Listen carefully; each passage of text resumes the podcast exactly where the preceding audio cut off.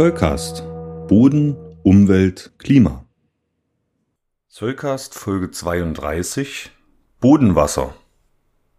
In den meisten unserer Lehrbuchfolgen habe ich euch mit Vorliebe etwas über die Bodenchemie erzählt.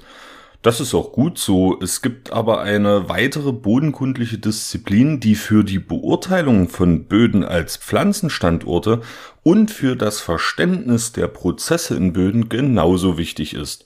Die Bodenphysik. Die Bodenphysik beschäftigt sich mit den physikalischen Eigenschaften von Böden und sehr häufig sind in die bodenphysikalischen Betrachtungen die Eigenschaften des Bodenwassers eingebunden, über die ich euch in dieser Folge etwas erzählen möchte. Fangen wir aber einmal ganz grundlegend an. Warum spricht man von Bodenwasser und nicht von Grundwasser?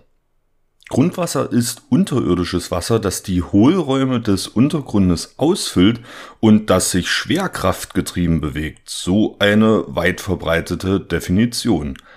Wenn man ein wenig darüber nachdenkt, kommt man zu dem Schluss, dass sich unter der Erdoberfläche aber nicht nur Boden befindet – Grundwasser bewegt sich zum Beispiel auch in Gesteinsklüften und unterirdischen Höhlen. Das hat nichts mit Böden zu tun und allein deswegen ist die Definition von Grundwasser für unsere Zwecke gar nicht ausreichend. Es gibt aber noch einen zweiten Grund dafür und der besteht darin, dass nicht der gesamte Teil des Bodenwassers schwerkraftgetrieben bewegt werden kann. Dieser Teil des Wassers wird durch bestimmte Kräfte an einer schwerkraftgetriebenen Bewegung gehindert und es lohnt sich, sich mit diesen Kräften genauer zu beschäftigen.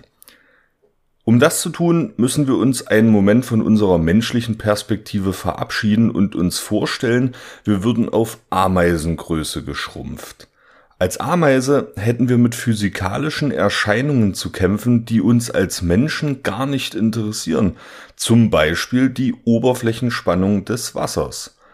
Für eine Ameise kann ein Wassertropfen zur tödlichen Gefahr werden, wenn sie ihn versehentlich berührt und in den Tropfen hineingezogen wird, es kann der Ameise dann nicht mehr gelingen, dem Tropfen zu entkommen, weil die Oberflächenspannung des Tropfens größer ist als die Kraft der Ameise. Sie müsste sich also ihrem Schicksal im nassen Grab ergeben. Wasser unterliegt auch im Kontakt mit Feststoffen im Boden besonderen Kräften, den sogenannten Adhäsionskräften.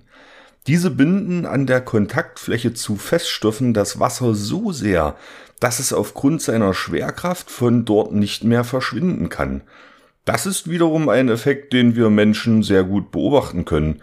Wenn ihr zum Beispiel ein Küchenmesser mit Wasser benetzt und die Messerfläche nach unten dreht, wird sich ein Wasserfilm an einigen Stellen festhalten. Auch ein Tropfen an der Innenseite einer Zeltbahn muss erst ein bestimmtes Gewicht erreichen, damit er abreißt. Das ist eine ganz alltägliche Erfahrung.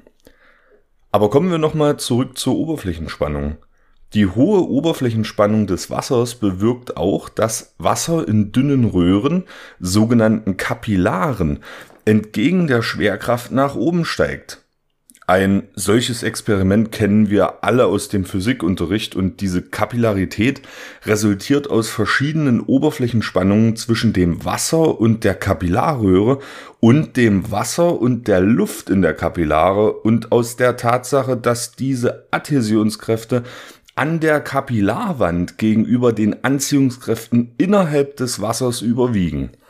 An dieser Stelle wird es reichlich kompliziert. Man findet jedoch sehr gute Erklärungen im Netz, in denen die wirkenden Kräfte visualisiert sind, so dass man sich vielleicht etwas besser etwas darunter vorstellen kann. Für unsere Zwecke merken wir uns, dass Wasser in Kapillaren entgegen der Schwerkraft nach oben steigt. Und zwar umso höher, je dünner diese Kapillare ist. Nun, was hat das aber mit Böden zu tun? Böden sind physikalisch betrachtet dreidimensionale Strukturen, die im Grunde aus Feststoffen und sogenannten Porenräumen bestehen. Wo keine Festsubstanz ist, da ist eine Pore und eine Pore kann grundsätzlich mit Wasser und Luft befüllt sein in einem beliebigen Verhältnis.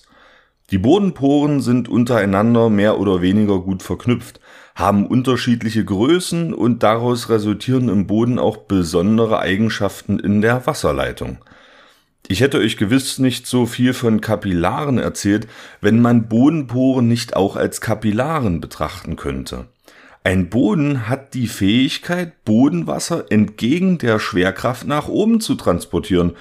Diese Eigenschaft resultiert ganz einfach aus Kapillareffekten und es gibt eine ganze Reihe von Bodentypen, die von diesen Kapillareffekten beeinflusst sind. Zum Beispiel die Gleiböden einer Flussaue, über die wir einmal detailliert sprechen werden. Wie das Wasser an der Messerflanke bildet auch das Bodenwasser einen Film rund um Bodenpartikel und ist von diesen nicht einfach zu lösen. Sowohl das Wasser, das durch Kapillaritätseffekte in Böden aufsteigt, als auch das durch Adhäsion gebundene Wasser nehmen also nicht an der gravitativ gesteuerten Bewegung des Grundwassers teil. Diese Bindung des Wassers hat aber auch noch ganz andere Auswirkungen, die in erster Linie Pflanzen betreffen und von denen ich euch nun etwas mehr erzählen will. Stellen wir uns einen Würfel mit Bodenmaterial vor, den wir vollständig mit Wasser sättigen. In diesem Zustand ist also der komplette Porenraum mit Wasser gefüllt. Wenn wir jetzt am unteren Teil unseres Würfels einen Stöpsel ziehen, wird ein gewisser Teil des Porenwassers aus dem Porenraum herauslaufen.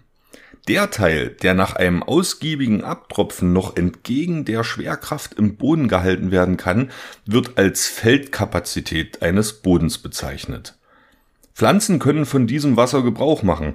Die Pflanzenwurzeln entziehen der Feldkapazität des Bodens Wasser, um es im Pflanzenkörper weiterzuleiten. Die Menge des Wassers, das von den Pflanzen gebraucht werden kann, ist aber begrenzt. Es gibt einen Teil der Feldkapazität, der so stark an Bodenpartikel oder in den Kapillaren gebunden ist, dass die Pflanzenwurzeln ihn nicht verwerten können. Wir bezeichnen dieses Volumen an Bodenwasser als Totwasser. Der Teil der Feldkapazität, der problemlos von Pflanzen genutzt werden kann, wird als nutzbare Feldkapazität kurz NFK bezeichnet. Wir kennen jetzt also die grundlegenden physikalischen Effekte, die Bodenwasser so besonders machen, und wir wissen auch, was die Feldkapazität und die nutzbare Feldkapazität eines Bodens ist. Doch wozu braucht man dieses Wissen? Um uns das zu verdeutlichen, stellen wir uns einen reinen Sandboden vor, in dem sich ausschließlich Körner von einem Millimeter Größe befinden. Ein solcher Boden hätte große Porenräume und die Bodenpartikel würden eine relativ kleine Oberfläche aufweisen.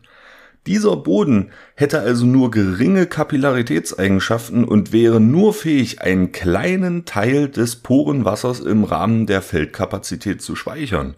Ein Sandboden besitzt also eine geringe Feldkapazität und somit auch eine kleine nutzbare Feldkapazität. Pflanzen hätten es schwer, in diesem Boden ausreichend Wasser aufzunehmen.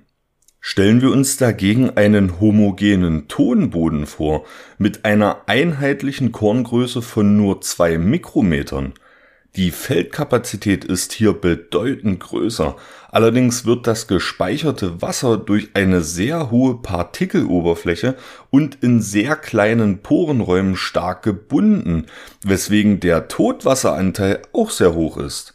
Die nutzbare Feldkapazität ist also auch in diesem Boden gering und die Pflanzen hätten auch ihre Probleme. Draußen in der Natur gibt es aber in den seltensten Fällen solche homogenen Korngrößenverteilungen, wie ich euch ja schon in Folge 4 des Soulcast ausführlich erklärt habe. Entsprechend muss man jeden Boden individuell bewerten, wenn man etwas über die nutzbare Feldkapazität wissen will, und die hängt auch nicht nur von der Bodenart ab.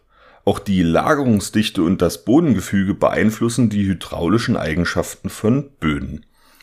Ihr seht schon, dass es den Bodenphysikerinnen und Bodenphysikern da draußen auf keinen Fall langweilig werden wird und auch wir werden uns im Zollcast noch ausführlicher mit Bodenphysik beschäftigen.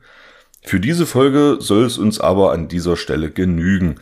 Ich hoffe, ihr habt nun einen Überblick darüber, welchen physikalischen Effekten das Bodenwasser unterliegt und wie diese Effekte die nutzbare Feldkapazität eines Bodens beeinflussen können.